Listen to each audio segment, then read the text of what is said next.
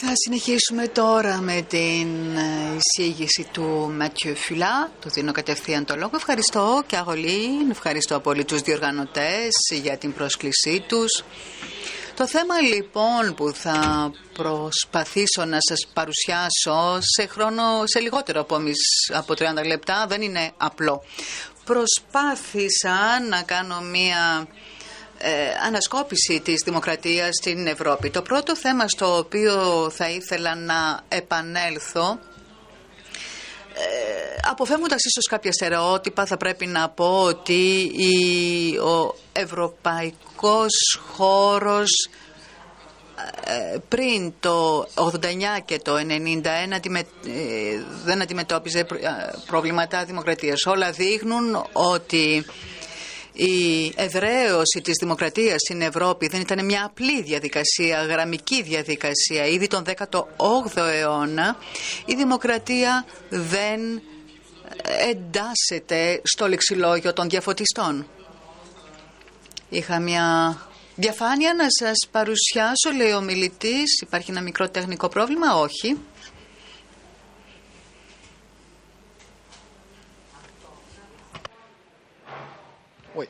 Donc déjà, euh, les philosophes des Lumières Ήδη οι διαφωτιστές δεν χρησιμοποιούν τον όρο δημοκρατία, δεν ανήκει στο λεξιλόγιο τους. Και όταν μερικοί εξ αυτών ανατρέχουν όπως ο Μοντεσκέ ορίζουν τη δημοκρατία ως ένα επικίνδυνο καθεστώς εναντί του οποίου θα πρέπει να προστατευτούμε. Γιατί, γιατί η δημοκρατία είναι ένα ασταθές πολίτευμα το οποίο ανα πάσα στιγμή μπορεί να εκφυλιστεί σε μια ε, οχλοκρατία ή να εκτραπεί σε μια μορφή αριστοκρατίας. Μία δεύτερη παραδοχή την οποία θα πρέπει κανείς ε, να αναλύσει όταν μελετά τη δημοκρατία μες στο χρόνο είναι ότι η δημοκρατία και ο φιλελευθερισμός πάντοτε ε, προχωρούσαν παράλληλα, χέρι-χέρι. Δεν υπάρχει τίποτα το πιο αναλυθές, κυρίως μετά το 1930. Τότε οι δημοκράτες και οι φιλελεύθεροι είναι εχθρικοί προς την ε, αντεπαναστατική κατάσταση που έχει εφαρμόσει το, ε, το συνέδριο της Ευγένης, αλλά πολύ γρήγορα αυτό αλλάζει γιατί οι φιλελεύθεροι είναι αντίθετοι στην ε, ψηφοφορία όλων, μόνο των ανδρών και υπερασπίζονται μια ελιτίστικη προσέγγιση της ε, πολιτικής βασισμένη σε μια, στο δικαίωμα της ψήφου μόνο μερικών. Ε, έχουμε κάποιες πρώτες αλλαγές στον πρώτο παγκόσμιο πόλεμο που, όπου δημιουργείται η πρώτη φάση της ιστορίας της δημοκρατίας στην Ευρώπη γιατί πριν το πρώτο παγκόσμιο πόλεμο η δημοκρατία είναι ε, αδύναμη. Υπάρχουν μόνο τρία δημοκρατικά καθεστώτα με μία μορφή δημοκρατικής διακυβέρνησης και είναι οι χώρες. Χώρες είναι η Γαλλία, η Ελβετία και η Πορτογαλία, όπου και στην Πορτογαλία δεν πάει και πολύ καλά. Η πρώτη λοιπόν ρήξη είναι ο πρώτος παγκόσμιος πόλεμος και φτάνουμε στο πρώτο σημείο. Είναι η ανάγκη να ιστορικοποιήσουμε μία σύνθετη έννοια για το διάστημα μεταξύ των ε, δύο παγκοσμίων πολέμων και της δημοκρατίας και των κοινοβουλευτικών δημοκρατιών που είναι πολύ ευάλωτες. Γιατί υπάρχει μία ρήξη μετά τον πρώτο παγκόσμιο πόλεμο. Γιατί μετά τις, ε, την βίαιη, το, τον δύο χαρακτήρα του πρώτου παγκόσμιου χαρακτήρα, οι πληθυσμοί που υπέστησαν τις φρικαλαιότητες του πολέμου θα ζητήσουν κοινωνικά και πολιτικά δικαιώματα διευρυμένα. Έτσι λοιπόν, ακριβώς μετά τον πόλεμο, στα τέλη του 1918, αρχές 1919, εμπνεόμενε κυρίως από τον Αμερικανό πρόεδρο τον Woodrow Wilson, ε, υπάρχει άποψη ότι για να, για να εδρεωθεί μία ε, μόνιμη ε, ειρήνη στον κόσμο και κυρίως στην Ευρώπη θα πρέπει να τεθεί ένα τέλος στην απεικιοκρατία και να δημιουργηθεί ένας δημοκρατικός κόσμος. Ε, το αναφέρει ο Woodrow Wilson στην ομιλία του, κυρίως στην ομιλία του 1917 το, στις 2 Απριλίου, αλλά υπάρχουν και οι γνωστά, γνωστά 14 ε, σημεία του 1918.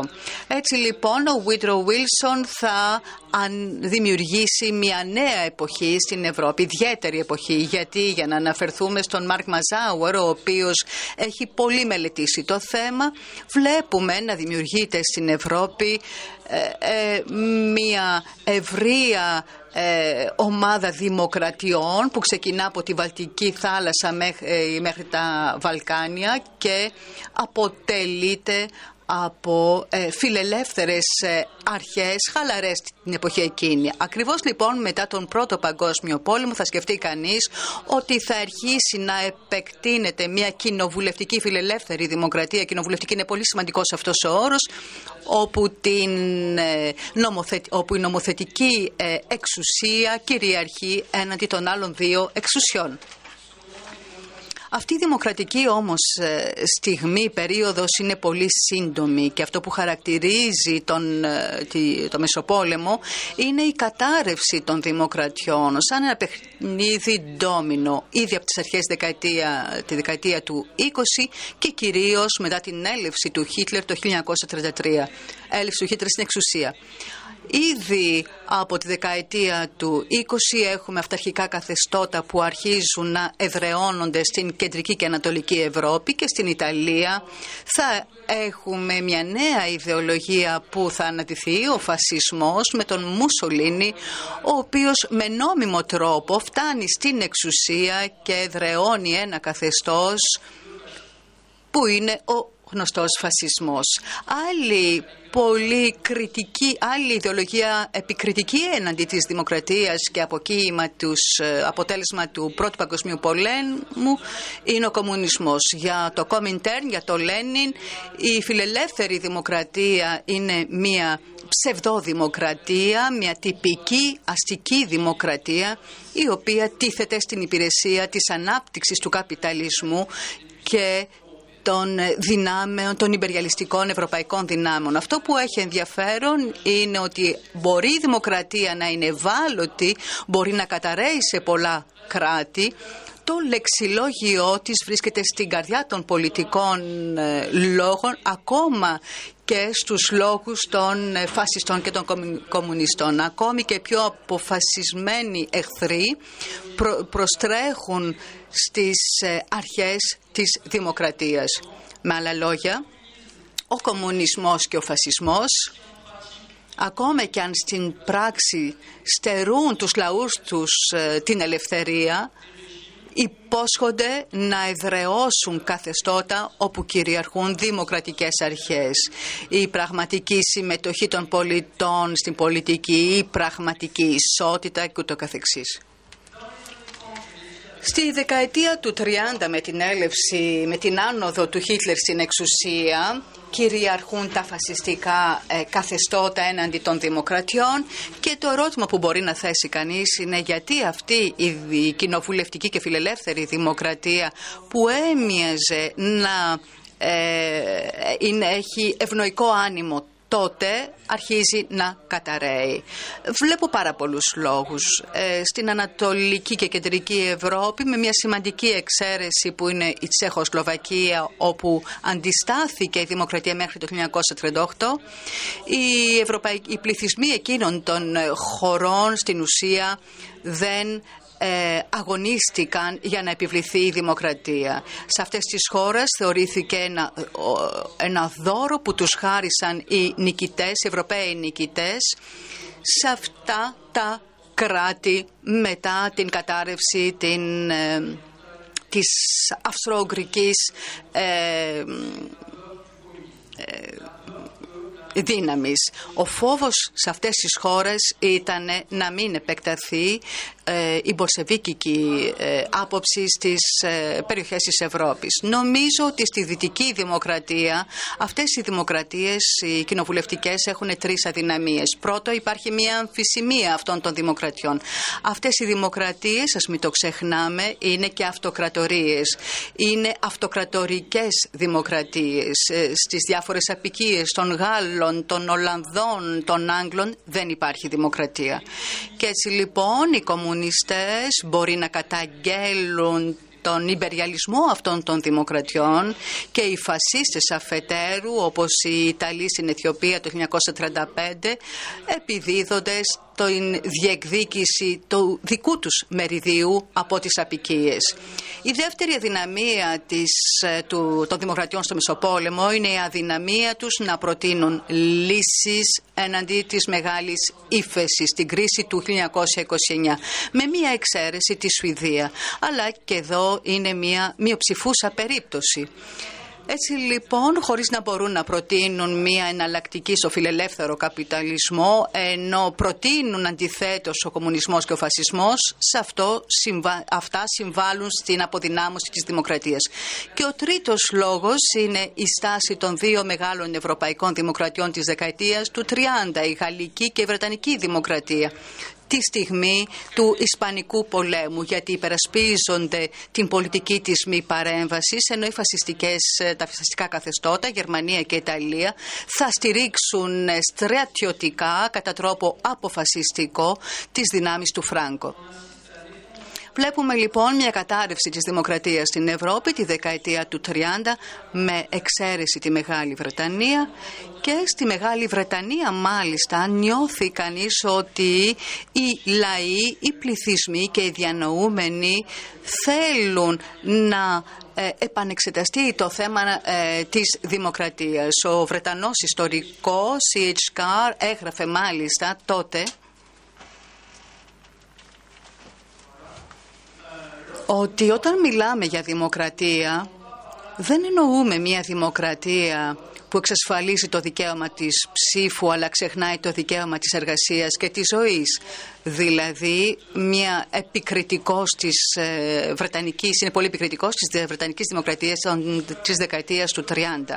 Και όλα αυτά για να σας πω ότι η μορφή της δημοκρατίας που προκύπτει μετά το δεύτερο παγκόσμιο πόλεμο είναι τελείως διαφορετική, διαφορετική μορφή του σε σχέση με αυτά που γνωρίζαμε πριν. Η εδραίωση της φιλελεύθερης δημοκρατίας στην Δυτική Ευρώπη. Ο δεύτερος λοιπόν παγκόσμιος πόλεμος είναι η νίκη της συμμαχίας του, της δημοκρατίας και του κομμουνισμού κατά του φασισμού. Γνωρίζουμε ότι τα δεξιά κινήματα αποδυναμώνονται μετά το δεύτερο παγκόσμιο πόλεμο γιατί πολλοί ηγέτες τους συνεργάστηκαν με τους κατακτητές. Παρά τα αυτά, μετά τον πόλεμο, η συζήτηση επί της έννοιας της δημοκρατίας συνεχίζεται. Και έτσι το Ανατολικό Μπλοκ, η Σοβιετική Ένωση συνεχίζουν να αποτελούν τους, αυτούς που προωθούν την πραγματική δημοκρατία. Και αυτό δεν είναι τυχαίο, γι' αυτό καλούν τα ονο, τις χώρες του Ανατολικού Μπλοκ ε, λαϊκές δημοκρατίες. Δεν θα αναπτύξω εδώ το θέμα των ε, λαϊκών δημοκρατιών, γιατί στην πράξη είναι δύσκολο να συνδέσουμε αυτά τα καθεστώτα με μια μορφή δημοκρατίας. Θα αφιερωθώ λοιπόν στην Δυτική Ευρώπη, όπου βλέπουμε να αναδύεται μια ιδιαίτερη μορφή δημοκρατίας, φιλελεύθερης δημοκρατίας, η οποία εμπνέεται αφενός από τον Ατλαντικό Χάρτη του 1940 41 και σήμερα παρά τις, παρά τις ορισμένες τροποποιήσεις παραμένει επίκαιρος σε γενικές γραμμές. Εντούτοις αυτή η φιλελεύθερη δημοκρατία στην οποία θα αναφερθώ σε λίγο και θα πρέπει να το διευκρινίσουμε δεν ήταν ο μόνος τρόπος προσέγγισης της δημοκρατίας κατά τον δεύτερο παγκόσμιο πόλεμο και στις ευρωπαϊκές ε, αντιστάσεις, ε, ειδικότερα στην Ελλάδα, είδαμε να εμφανίζονται δημοκρατικές μορφές από τη βάση, τις οποίες ε, είχαν αποτελέσει αντικείμενο πειραματισμού, αυτό τελείως χωρίς σχέδιο.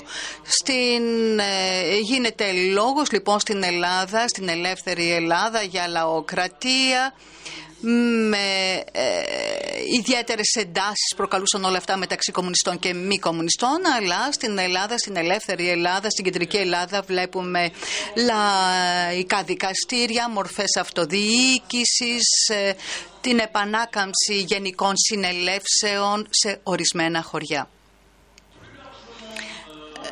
Γενικότερα στη Γαρία κατά τη διάρκεια της αντίστασης υπήρχε ένα σημαντικό κείμενο για τη γαλλική ιστορία που είναι το πρόγραμμα του Εθνικού Συμβουλίου της Αντίστασης. Βλέπουμε την υπεράσπιση των αντιστασιακών υπέρ μιας κοινωνικής και οικονομικής δημοκρατίας με κοινωνική ασφάλιση, με εθνικοποίηση των βασικών τομέων της οικονομίας και μια αναμόρφωση, ριζική αναμόρφωση των κοινωνικών σχέσεων, των εργασιακών σχέσεων στις επιχειρήσεις. Αυτές είναι μορφές δημοκρατίες εναλλακτικού τύπου, αλλά αυτές οι μορφές δημοκρατίες δεν θα επιβληθούν, δεν θα εδρεωθούν μετά τον πόλεμο. Η πολιτική δύναμη η οποία θα διαμορφώσει ε, τις δημοκρατίες στη Δυτική Ευρώπη μετά το 1945 δεν είναι η αριστερά, δεν είναι η σοσιαλδημοκρατία, αλλά οι χριστιανοδημοκράτες και οι χριστιανοδημοκράτες δεν είναι ένθερμοι υπερασπιστές της αυτοδιαχείρισης ή του μετασχηματισμού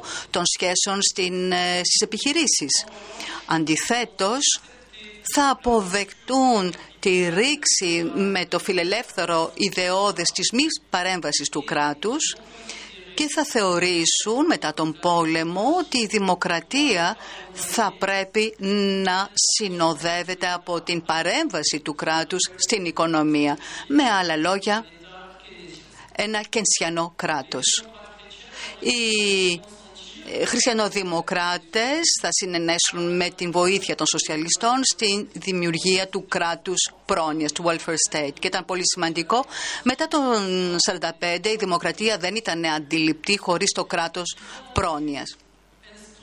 Στη συνέχεια θα εδραιώσουν κάποιες ε, μεταρρυθμίσεις οι οποίες θα τους δώσουν τη δυνατότητα να αποστασιοποιηθούν από την κοινοβουλευτική δημοκρατία του Μεσοπολέμου την οποία θεωρούσαν υπεύθυνη γιατί αύξησε τα πολιτικά πάθη για τους ε, χριστιανοδημοκράτες, η κοινοβουλευτική δημοκρατία ευθύνεται για την εκτροπή ορισμένων καθεστώτων προς τον αυταρχισμό ή τον φασισμό. Πώς οικοδομούνται λοιπόν οι δημοκρατίες μετά τον Δεύτερο Παγκόσμιο Πόλεμο; Πρώτο, ενισχύονται οι εκτελεστικές εξουσίες και η διοίκηση σε βάρος της ε, ε, ισχύς της, της εξουσίας του Κοινοβουλίου. Δεύτερο, Υπάρχουν κάποιες ε, πρακτικές οι οποίες περιθωριοποιούνται όπως είναι το δημοψήφισμα το οποίο θεωρείται επικίνδυνος πρακτική ή που θα μπορούσε να οδηγήσει το λαό προς τον ε, λαϊκισμό. Και τρίτο, νομιμοποιώντας το κράτος δικαίου, εδρεώνοντας την άποψη ότι η δημοκρατία μπορεί να λειτουργεί με το σεβασμό των ατομικών ε, ε, ελευθεριών και το κράτος δικαίου και τον πλουραλισμό των ιδεών. Αυτές οι δημοκρατίες ε, του, μετά το Δεύτερο Παγκόσμιο Πόλεμο έχουν τρία χαρακτηριστικά. Είναι ότι καθιστούν την πολιτική και τη δημοκρατία ως κάτι το βαρετό, προάγουν το ιδεώδες μιας διακυβέρνησης των εμπειρογνωμόνων. Θα δούμε ότι αυτό θα προκαλέσει πολλές ε, αντιστάσεις και ε, το, τη δεκαετία του 60. Ένας δεύτερος στόχος των ε, χριστιανόδημοκρατών είναι να απομυθοποιήσουν το κράτος έθνος γιατί ο εθνικός σοσιαλισμός είναι ο κύριος υπεύθυνος κατά αυτούς των δύο παγκοσμίων πολέμων και αυτό θα ανοίξει τις πύλες της δημιουργίας της Ευρωπαϊκής Ένωσης και κάτι που συνδέεται με την απομυθοποίηση του κράτους, δηλαδή η άποψη ότι το δίκαιο, η δικαιοσύνη πρέπει να προστατεύσει αποτελεσματικά τα άτομα, όπως για παράδειγμα τα εγκλήματα ε, κατά της ανθρωπότητας ή να προστατεύσει τις ομάδες όπως στην έννοια στην περίπτωση της γενοκτονίας. Αυτές οι δημοκρατίες θα εδρωθούν στη Δυτική Ευρώπη, στα, συμμαχικά κράτη των Ηνωμένων Πολιτειών, αλλά θα συνεχίσουν κάποιες αμφισημίες σε αυτά τα κράτη, οι οποίες απηχούν τις ε, αντιδράσεις στη δεκαετία του 50 και αυτό που παραμένει μετά τον πόλεμο είναι ότι οι δημοκρατίες, οι δυτικές δημοκρατίες παραμένουν υπεριαλιστικές δημοκρατίες. Το Βέλγιο, η Γαλλία, η Ολλανδία δυσκολεύονται να, να κλείσουν, να γυρίσουν σελίδα στο απεικιοκρατικό τους παρελθόν. Αυτό που έχει ενδιαφέρον ε, στον ορισμό της ε, δημοκρατίας μετά το Δεύτερο Παγκόσμιο Πόλεμο είναι ότι συνδέεται με την έννοια της ευρωπαϊκής οικοδόμησης. Και είναι πολύ ενδιαφέρον να δει κανείς πως από τη δεκαετία του 60 η οικονομική ευρωπαϊκή, κοινό, ευρωπαϊκή οικονομική κοινότητα θα συμβάλλει στην προώθηση ενός ορισμού της δημοκρατίας όπου το σύνολο των κρατών μελών μπορεί να αναγνωρίσει τον εαυτό του.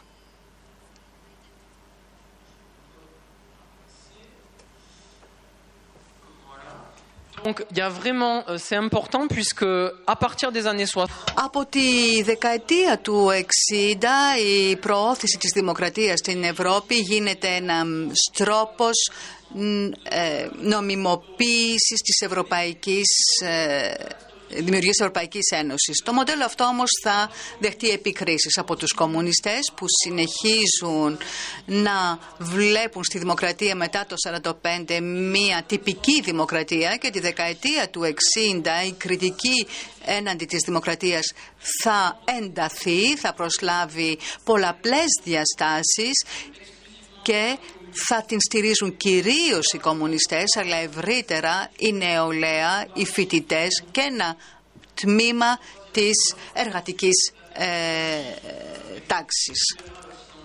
Αυτή η αυτό είναι γνωστό. Υπάρχουν όμως πολλές αντιδράσεις και διαμαρτυρίες που σχετίζονται με τους πολέμους που διεξάγουν οι Αμερικανοί στο Βιετνάμ από, την, από το τέλος της απεικιοκρατίας στην Αλγερία για τη Γαλλία και δημιουργείται ένα είδος απομάκρυνσης, αποξένωσης στους νέους. Στο, ε, μεταξύ των εργατών υπάρχει επίσης ε, μια αίσθηση ότι θα πρέπει να εξεγερθούν έναντι των προϊσταμένων ε, τους στις, στο χώρο εργασίας. Αυτή η κατάσταση καταδεικνύει την έλλειψη αξιών και ιδεοδών στην Ευρώπη. Όλες αυτές οι διαμαρτυρίες, τα κινήματα διαμαρτυρίας έχουν κάποιον αντίκτυπο και με αποκορύφωμα το 1988 διότι θα οθήσουν τους πολιτικούς υπευθύνους είτε είναι χριστιανοδημοκράτες ή σοσιαλδημοκράτες να ξανασχεδιάσουν τη δημοκρατία και να, να θέσουν ε, σε λειτουργία κάποια πράγματα όπως είναι η σεξουαλική απελευθέρωση, τα κοινωνικά, ε, τα πολιτικά δικαιώματα και η αναμόρφωση της εκπαίδευσης. Η δημοκρατία όμως μετά το 68 αλλάζει αλλά όχι ριζικά. Δεν αλλάζει ριζικά πρόσωπο, δεν αλλάζει ριζικά για, παρά τα αυτά. Θα πρέπει να αντιμετωπίσει μια τριπλή πρόκληση. Πρώτον, πώς να ενσωματώσουμε τις... Ε, δικτατορίες της Πορτογαλίας, της Ελλάδας και της ε, Ισπανίας. Δεύτερο, πώς να αντιδράσουν στην τρομοκρατία της, της άκρας δεξιάς και άκρας αριστεράς μετά το 68 και τρίτη πρόκληση μπορεί η δημοκρατία να αντισταθεί στην κρίση του καπιταλισμού, να αντέξει όταν μειώνεται η ανάπτυξη και πώς θα αντεπεξέλθει η δημοκρατία ή θα καταρρεύσει όπως στη δεκαετία του 30. Σε ό,τι αφορά την ευρωπαϊκή ολοκλήρωση, το ανέφερα και πριν, το γεγονός ότι η Ελλάδα, η Πορτογαλία και η Ισπανία μεταβαίνουν προς τη δημοκρατία, αυτό θεωρείται μια απναγκαία προϋπόθεση για την προσχώρησή τους στην Ευρωπαϊκή Ένωση από την, ε, από την Ευρωπαϊκή Ένωση. Σε ό,τι αφορά όμως την τρομοκρατία τα πράγματα είναι πιο δύσκολα. Στην Ιταλία και στη Γερμανία είμαστε στην, ε, στα ζωφερά, στα πέτρινα χρόνια όπου γίνονται πάρα πολλά τρομοκρατικά χτυπήματα από ακροδεξιά και ακροαριστερά κινήματα που δείχνουν την ευρικότητα της δημοκρατίας απέναντι σε αυτά τα φαινόμενα και ε, Απέναντι στην οικονομική κρίση βλέπουμε να εμφανίζεται ένας νέος πολιτικός λόγος, φιλελεύθερος, νεοφιλελεύθερος πολιτικός λόγος, τον οποίο εκφράζει η Μάργαρετ Θάτσερ.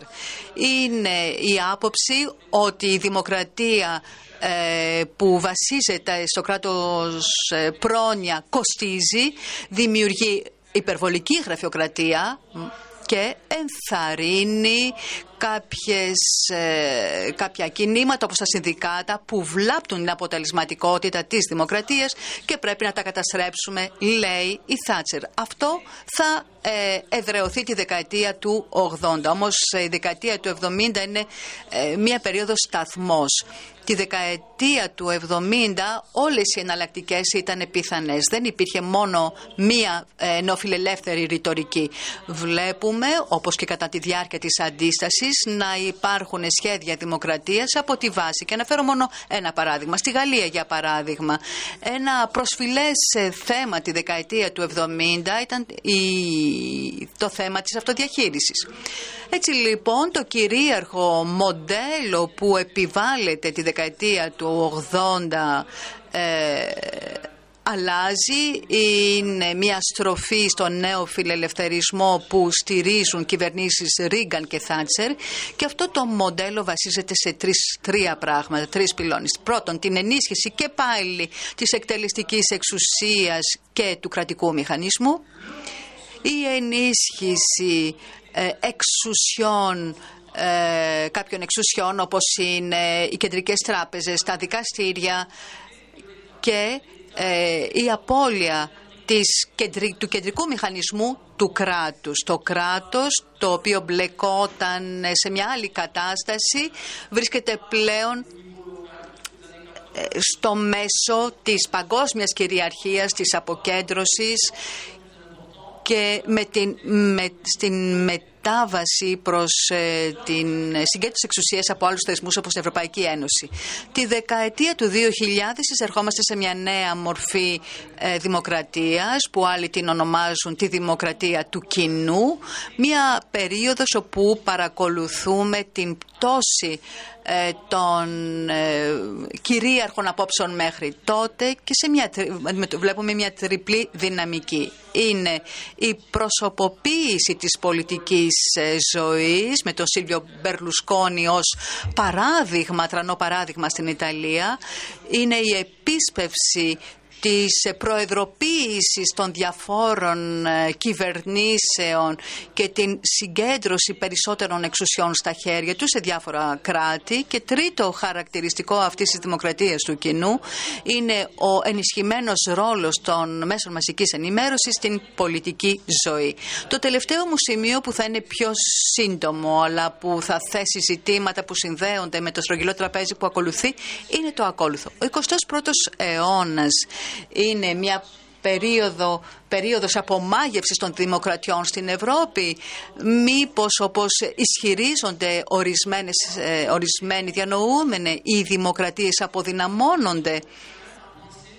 Πράγματι υπάρχουν ε, δύο λόγοι που μπορούν να ε, ενισχύσουν αυτή την άποψη. Πρώτον, οι δημοκρατίες και τα δημοκρατικά καθεστώτα παραμένουν φιλελεύθερα. Όμως όλο και λιγότερο είναι δημοκρατικά.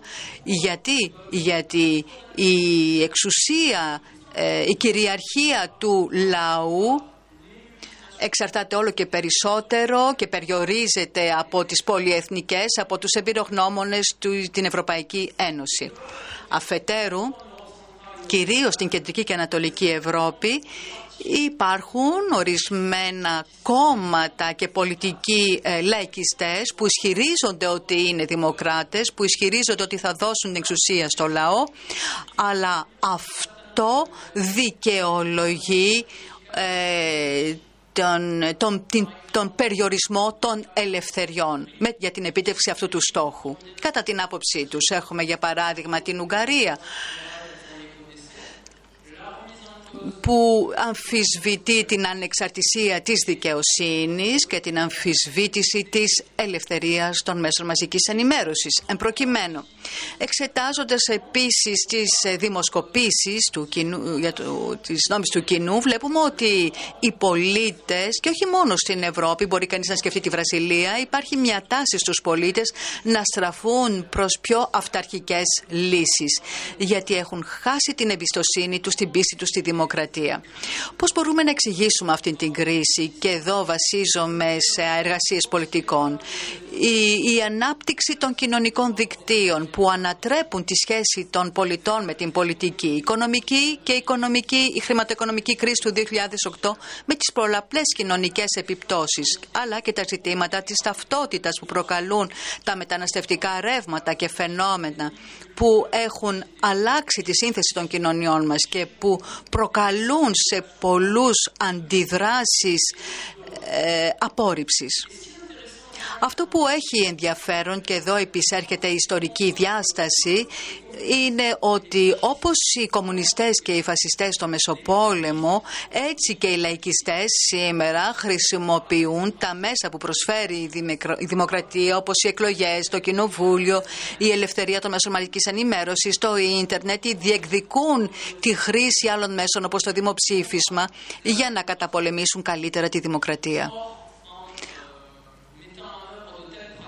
Εφαρμόζοντας τέτοιες πρακτικές όμως απομακρύνονται από τη θεμελιώδη, ε, θεμελιώδη ορισμό της δημοκρατίας. Είχα βάλει τηρήσεις, εδώ μπορείτε να το δείτε, βλέπετε τον ορισμό του Claude Lefort, τον ορισμό του ο οποίος ε, στην δυσδυτική μελέτη του, του ε, απολυτοκρατίας λέει ότι είναι μια προσπάθεια να ε, κερδίσει την βεβαιότητα. Η δημοκρατία αντιθέτως είναι μία θεσμισμένη αβεβαιότητα. Απόλυα πίστης, κλονισμός των δημοκρατιών, όμως παράλληλα βλέπουμε να ανθούν στην Ευρώπη, κυρίως μετά την κρίση του 2008, μορφές ε, μάγευσης της ε, εκ νέου μάγευσης της δημοκρατίας. Και θα κλείσω με αυτό. Από το τέλος της δεκαετίας του 80 με το βλέπουμε να αναδύεται μια άποψη που είναι η συμμετοχική δημοκρατία για τους υπερασπιστές της συμμετοχικής δημοκρατίας το θέμα δεν είναι να καταστρέψουμε τη φιλελεύθερη δημοκρατία αλλά να την εμπλουτίσουμε, να, να την αναζωογονήσουμε. Γι' αυτό λοιπόν βλέπουμε να υλοποιείται σε τοπικό όμως επίπεδο να υπάρχουν συμβούλια γειτονιά, συμβούλια νέων, συμμετοχικά, συμμετοχικοί προϋπολογισμοί ε, και ε, ομάδες πολιτών. Πρόσφατα στη Γαλλία αντιμετωπίσαμε το θέμα της, ε, του κλονισμού της φιλελεύθερης της ε, δημοκρατίας πολλοί το αποδίδουν στην συγκέντρωση του χρήματος μεγάλων και, μεγάλο, και μέσων ανημέρωσης μεταξύ μεγάλων διεθνών ομίλων. Στόχος λοιπόν είναι να αναμορφώσουμε την χρηματοδότηση των μέσων μαζικής ενημέρωσης έτσι ώστε η λαϊκή κυριαρχία να μπορέσει να ασκηθεί και να βασίζεται σε μια ε, πλουραλιστική πληροφόρηση και πάνω σε πολίτες οι οποίοι είναι ορθά ενημερωμένοι. Πιο πρόσφατα τα σχέδια επανασύστεσης της δημοκρατίας ε, αυξήθηκαν στις χώρες που έχουν πληγεί περισσότερο από την κρίση, την Ελλάδα, την Ισπανία, την Πορτογαλία. Στην Ισπανία για παράδειγμα το 2011 και κλείνω λέω μιλητής, η εφευρέθηκαν νέες μορφές ε, δημοκρατίες βασισμένες κυρίως στις ε, γενικές συνελεύσεις. Είχα μια πολύ σημαντική δήλωση που έλεγε ότι η δημοκρατία είναι πολύ σημαντική, θα πρέπει να βασίζεται στο συνέστημα και όχι μόνο στη λογική. Συμμετέχοντας λοιπόν στο κίνημα των Εντινιάδος, ε, οι, οι πολίτες μπόρεσαν να ε, νιώσουν ότι αυτό τους αφορά γιατί μιλά όχι μόνο στη λογική τους αλλά και στο συνέστημα. Κλείνω με ένα τριπλό ερώτημα, ανοιχτό βέβαια, το οποίο είναι τροφή για συζήτηση. Η πρώτη ερώτηση. Μήπως η εκ νέου μάγευση της δημοκρατίας της Ευρώπης περνά από την απώλεια του ιερού χαρακτήρα του κράτους ως βασικό μέσο διακυβέρνησης ενός κράτους; Δεύτερη ερώτηση. Μήπως η ε, ε, θα πρέπει να, να αποκατασταθεί, αποκατασταθούν παλές μορφές διακυβέρνησης όπως, όπως ήταν οι συνεταιρισμοί, οι δημοτικές δημόσιες υπηρεσίες τύπου στη Γαλλία, οι θεσμοί που, μας, που προέρχονται από την αρχαιότητα, οι γενικές συνελεύσεις που ήταν ε, πολύ άριθμοι στις τοπικές κοινωνίες και παράλληλα. Ο τοπικός χώρος είναι άραγε ο καταλληλός για την κινητοποίηση σε πολιτικό και επίπεδο των πολιτών. Και αυτό μπορεί κανείς ε, να το ε, μελετήσει όχι μόνο σε τοπικό επίπεδο, αλλά σε εθνικό και διεθνικό. Και τελευταία ερώτηση. Αυτές οι νέες δημοκρατικές εμπειρίες που ιστορικά όπως το είδαμε δεν είναι εντελώς καινούριε, αλλά παραμένουν περιθωριακές. Εγώ μιλώ για νησίδες δημοκρατίας συνήθως. Αυτές οι νέες εμπειρίες, τις δημοκρατικές εμπειρίες μπορούν να εμπνεύσουν τους εθνικούς και ευρωπαϊκούς θεσμούς που σήμερα κυριαρχούνται από κάποιες αποχρώσεις ανάλογα με τον πολιτικό τομέα και κυρίως εμπνέονται από τις νεοφιλελεύθερες απόψεις. Σας ευχαριστώ.